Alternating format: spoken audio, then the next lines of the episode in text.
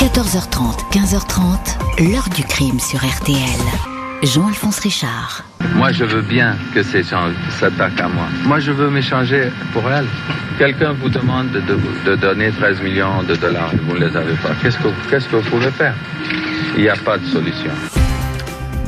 Bonjour, Mélodie Nakachian était une petite fille riche. Elle avait 5 ans quand elle a été enlevée à l'automne 1987 en Espagne. Pendant 11 jours, son rapt va faire la une des journaux du monde entier. Ce sera même le premier enlèvement suivi en direct à la télévision depuis une luxueuse villa proche de Marbella.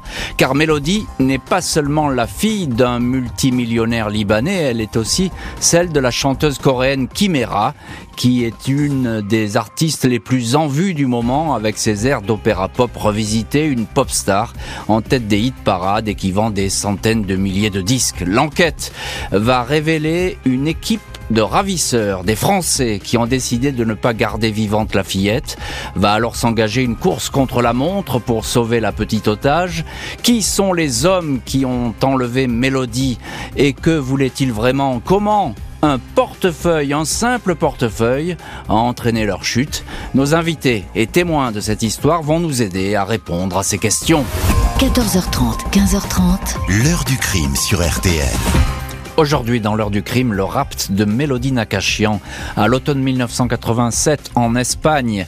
Cette petite fille qui a des parents riches et célèbres va disparaître sur le chemin de l'école, enlevée par des hommes déterminés qui ont tout prévu. Ce lundi 9 novembre 1987, aux alentours de 9h15, la petite Mélodie Nakachian, 5 ans, cartable sur le dos, sort de la somptueuse villa familiale d'Estepona sur la Costa del Sol, à quelques kilomètres de Marbella. Il fait beau, elle est souriante, elle grimpe à l'arrière de la BMW qui l'attend. Elle aurait dû être accompagnée par son petit frère, Amir, mais ce dernier a fait un caprice. Il a refusé obstinément d'aller à l'école. La BMW, conduite par Raymond Nakachian Jr., demi-frère de Mélodie, démarre et franchit le portail en fer forgé qui protège le domaine. Un manoir au mur blanc, un parc grand comme huit terrains de foot, un petit lac artificiel dans lequel nagent des carpes chinoises, une piste d'hélicoptère. La villa porte le nom de la petite fille, Mélodie. 30 minutes de trajet pour se rendre à l'école bilingue Aloha à Marbella, fréquentée par les enfants de la jet set. Mélodie est la fille de l'homme libanais et millionnaire Raymond Nakachian et d'une authentique princesse coréenne, Kim Hong-hee, bien plus connue sous son nom de scène, Kimera, une chanteuse d'opéra qui fait de la pop se produisant dans des tenues extravagantes, le visage maquillé de façon fantasmagorique. La BMW roule sur une petite route en direction du bord de mer quand soudain, dans un virage, une voiture rouge se met en travers. Au même instant, une camionnette blanche vient se coller à l'arrière de la BMW. Trois hommes cagoulés surgissent des véhicules. Ils portent des vestes militaires. Ils sont armés de fusils à canoncier et d'armes automatiques. Raymond Nakachian Jr. est tenu en joue, main crispée sur son volant. Mélodie est empoignée sans ménagement. Un homme la tire par le bras, la traîne et la pousse dans le fourgon qui démarre aussitôt. Un individu cagoulé tire alors des rafales de pistolets automatiques dans les roues de la BMW puis disparaît à son tour. Il est 9h30. Le rapt a duré une minute à peine. Toutes les villas des alentours sont fermées en cette période de l'année. Pas de téléphone portable à l'époque pour donner l'alerte. Nakachian Junior remonte en courant jusqu'à la villa. Essoufflé et terrorisé, il lâche Mélodie a été kidnappée, je n'ai rien pu faire, ils avaient des fusils de chasse, si j'avais tenté quoi que ce soit, ils m'auraient tué, et Mélodie aussi. Le commissariat de Marbella est prévenu, mais vu la nature de l'affaire et des personnalités en présence, c'est la police judiciaire de Madrid qui est alertée. Dans la soirée, le commissaire Javier Fernandez débarque avec une poignée d'inspecteurs à la Villa Mélodie. La mission était compliquée, nous n'avions aucune idée de ce qui avait pu se passer, il nous fallait chercher une aiguille dans une botte de foin, racontera le commissaire Fernandez n'est pas n'importe qui. C'est le chef du groupe international du crime organisé. Ce service a été désigné car il a été récemment destinataire d'informations capitales en provenance de la PJ française, plus précisément de la brigade de recherche et d'intervention, la BRI, et de l'un de ses commissaires, Philippe Féval. Féval a averti que des voyous français s'apprêtaient à faire un gros coup sur la Costa del Sol. Ce gros coup était-il l'enlèvement de la fille Nakachian? Peut-être, même si le rapt ne semble pas être dans les cordes de cette équipe de truands, l'opération policière nom de code Gabi est déclenchée. Les enquêteurs espagnols et français vont travailler main dans la main. Il faut désormais attendre que les ravisseurs se manifestent. De longues heures vont ainsi s'écouler.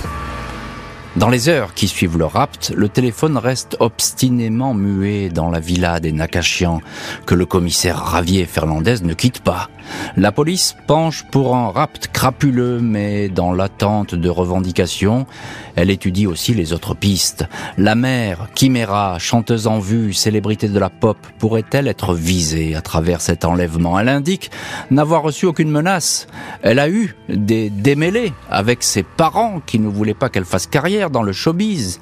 Elle a dû se marier en cachette avec Nakashian, mais rien qui pourrait susciter une telle vengeance. Le profil de Raymond Nakachian, Raymond Nash de son vrai nom, est beaucoup moins lisse. Il a été cité dans des affaires financières douteuses en Grande-Bretagne, au Japon où il s'était exilé. Il a été suspecté de trafic d'or, de l'or importé à l'abri des regards dans des ceintures de kimono aux coutures spéciales. Un des partenaires financiers du millionnaire aurait-il décidé de lui extorquer de l'argent? Deux des enfants de Nakashian, nés d'un précédent mariage, avaient déjà été enlevés contre remise de rançon. 36 heures après l'enlèvement, la camionnette blanche qui a servi à transporter Mélodie est retrouvée près de Marbella. Le véhicule qui porte une immatriculation à Gibraltar a été volé. Aucune empreinte exploitable n'est relevée. Au même moment, le téléphone sonne enfin dans la villa des Nakashian. Raymond Nakashian décroche, conversation enregistrée par la police. Au bout du fil, un homme qui parle en espagnol et se fait appeler Oscar réclame le versement d'une rançon de 16 millions de dollars. Le père de Mélodie indique qu'il ne dispose pas d'une telle somme mais va tout faire pour la rassembler. Le ravisseur lui donne quatre jours pour constituer ce pactole composé de petites coupures de pesetas espagnoles, de marques allemandes, de francs français et suisses. Trois jours plus tard, nouvel appel d'Oscar. Le commissaire Fernandez, qui se fait passer pour l'avocat de la famille, parlemente avec son interlocuteur, indique que l'argent n'a pas encore été réuni. Oscar s'impatiente. Il semble de plus en plus pressé de toucher la rançon. Il consent un rabais à 13 millions de dollars. Les policiers espagnols et français commencent à être inquiets pour le sort réservé à la petite otage.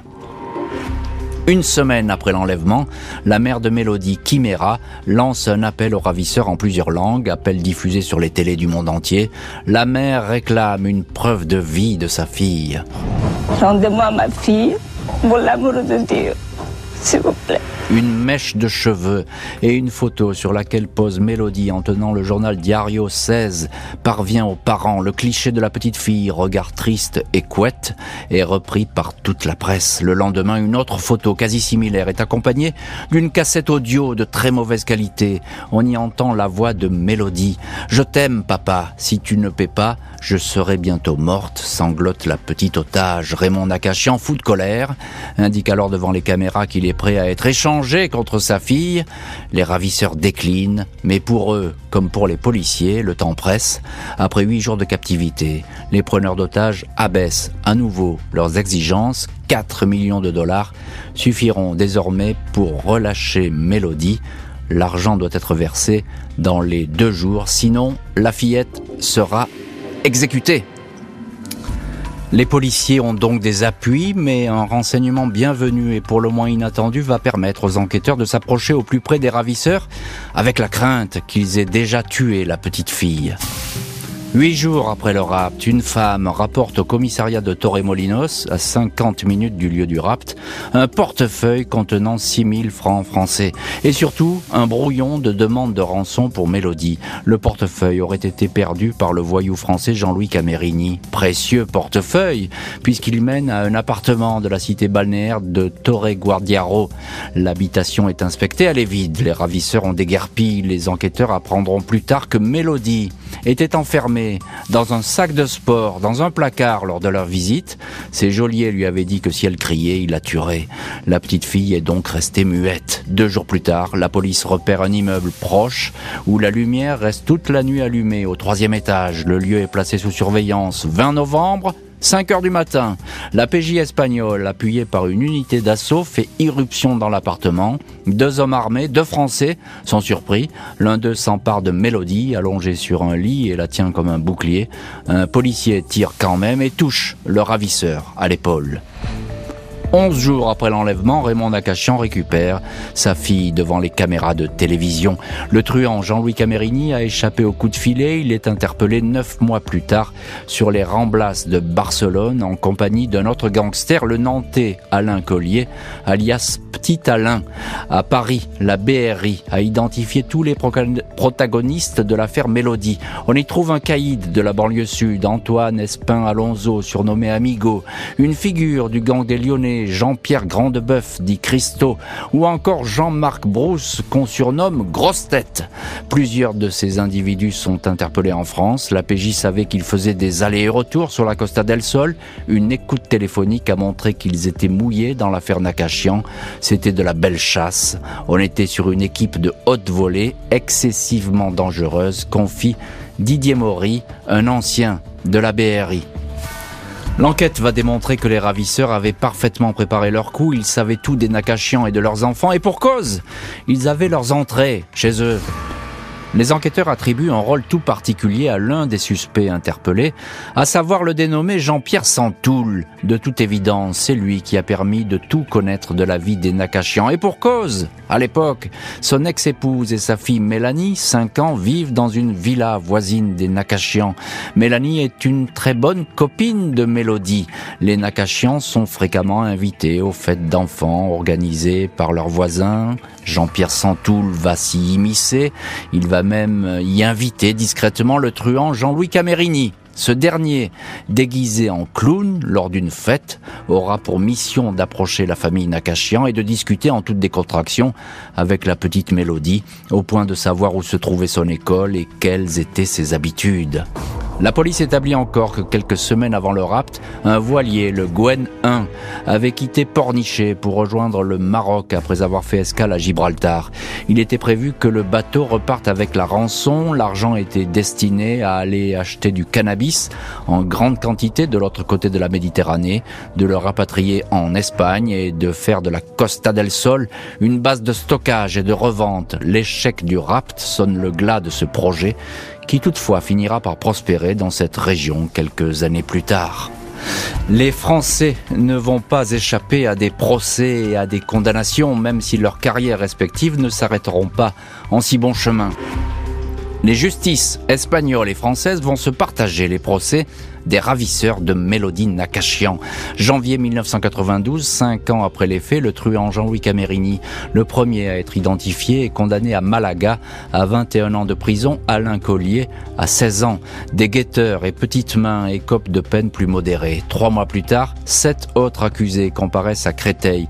Jean-Pierre Santoul, l'homme qui avait permis de mettre un pied chez les Nakachians, est condamné à 5 ans pour complicité d'enlèvement. Les peines s'échelonnent entre un an et huit ans de détention. La chanteuse Chimera remerciera la BRI, mais profondément marquée par l'affaire, elle finira par mettre un terme à sa carrière. Raymond Nakachian devra lui affronter des revers financiers jusqu'à ce que, en 2014, sa villa de Marbella soit saisie par des huissiers. Il est depuis décédé. Mélodie a poursuivi ses études. Elle est partie s'installer aux États-Unis où elle est psychologue pour enfants, ayant tourné la page d'une histoire sur laquelle elle n'a jamais voulu revenir. L'heure du crime, présenté par Jean-Alphonse Richard sur RTL.